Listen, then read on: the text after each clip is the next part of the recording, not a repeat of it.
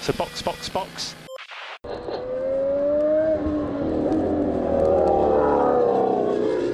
Bom dia e bem-vindo ao sprint de notícias do Box Box Box. Tudo o que você precisa saber sobre Fórmula 1 e automobilismo em geral, enquanto você come aquele iogurte com granola.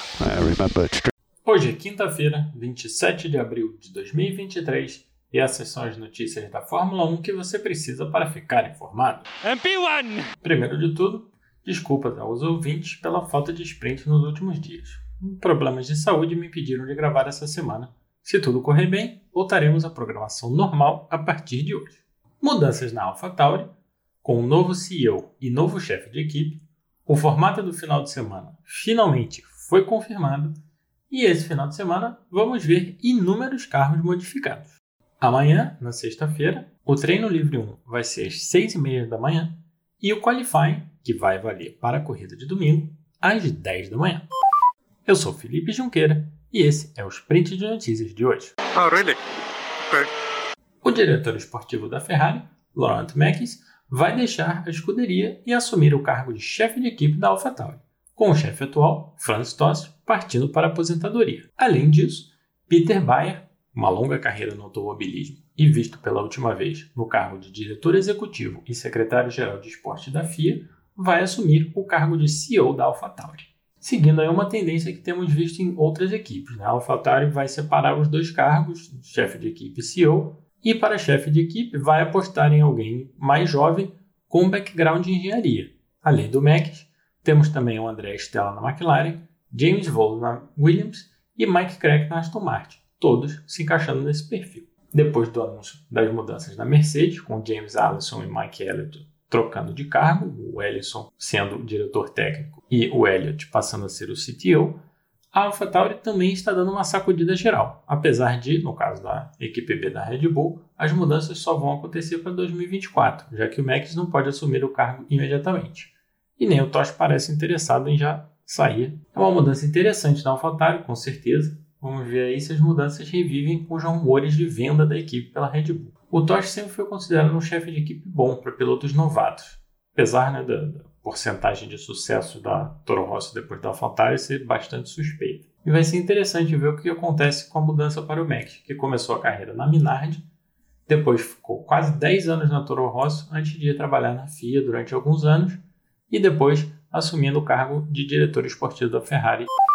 Ontem falamos no podcast sobre as mudanças no formato do final de semana de sprint e com a confirmação, finalmente, agora sabemos que o sábado vai ser bastante diferente do que vimos até o momento. A pontuação continua a mesma, mas o resto mudou bastante. Um aspecto importante que não havia sido confirmado quando gravamos o episódio dessa semana é que o qualifying para o sprint, que vai ser a primeira sessão do sábado, vai ter pneus obrigatórios. No Q1 e no Q2, os pilotos vão ser obrigados a usar os médios, passando para os macios no Q3, com as três sessões tendo o tempo reduzido. O Q1 vai ser de 12 minutos em vez de 18, o Q2 10 ao invés de 15 e o Q3 vai ter só 8 ao invés dos 12 normais. E os pilotos vão ter só um jogo de pneu para cada parte do qualifying, né? o qualifying do sprint no caso. Então, a estratégia vai ser bastante importante. Interrupções, tipo bandeira amarela ou bandeira vermelha, numa volta rápida, vão poder atrapalhar significativamente a performance do piloto. E em Baku, onde é bem fácil de acontecer isso, o quali para o sprint vai ser uma sessão tensa.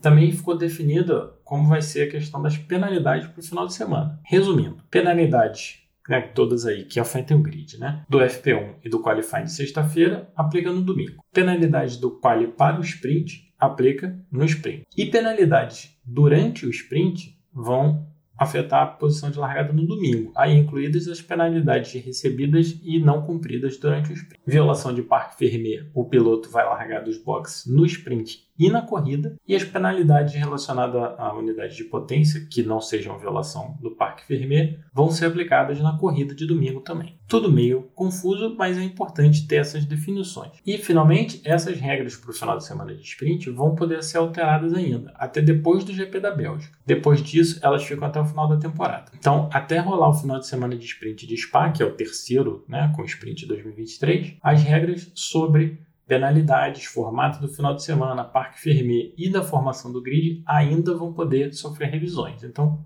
veremos como vai ficar isso até o final do ano. Para esse final de semana, diversos carros vão aparecer com as primeiras grandes modificações da temporada. Né? A gente já viu a AlphaTauri com um assoalho novo em Melbourne, mas agora para Baku, a Alpine que né, detonou dois carros na Austrália, vai trazer mudança. Com a equipe, inclusive, ganhando muitos elogios do chefe Otmar Zafnauer por ter conseguido fazer as peças de reposição para tudo que foi destruído na Austrália sem prejudicar o processo de upgrade. Para Baku, o A532 vai ganhar um assoalho novo. E com a boa performance em Melbourne, né, a equipe conseguiu seguir o Sainz de perto e manter o Stroll sob controle antes da, da relargada trágica. A Alpine chega no Azerbaijão bastante animada para ver o que, que esse novo assoalho vai poder fazer. A ideia, desde o começo da temporada, é diminuir a diferença para as equipes de ponta, e o Safnauer acredita que o novo assoalho é o primeiro passo importante para lutar lá na frente. A Mercedes também prometeu mudança para Baku e talvez hoje seja a primeira olhada em um W14 com mudanças relevantes. Talvez, inclusive, mostrando a direção para a qual a Mercedes vai levar o desenvolvimento do carro nesse ano. Ninguém conseguiu uma foto do carro ainda, para sabermos se continua zero pódio ou não, mas hoje, com certeza, a gente vai saber. Ferrari havia prometido upgrade para Baku, mas até o momento a ciranda de rumores cada hora vai para uma direção. Alguns jornalistas dizem que o carro não vai sofrer alteração significativa, e outros dizem que vamos ver um SF23 revisado. Quem será que está certo nessa? E a McLaren vai também apresentar um MCL 60 modificado, com o chefe da equipe André Stella dizendo que a McLaren não está preocupada com modificar o carro no primeiro final de semana de sprint, porque melhor performance é melhor performance a equipe consegue adquirir dados suficientes para testar e validar o que viu no simulador versus o que, que o carro efetivamente fez na pista. E a McLaren está numa posição bem melhor do que era esperado depois do final de semana da temporada. E o Stella está torcendo para que os upgrades ajudem a equipe a não perder o contato com os rivais na ponta, até achar a melhor forma de extrair mais performance do carro.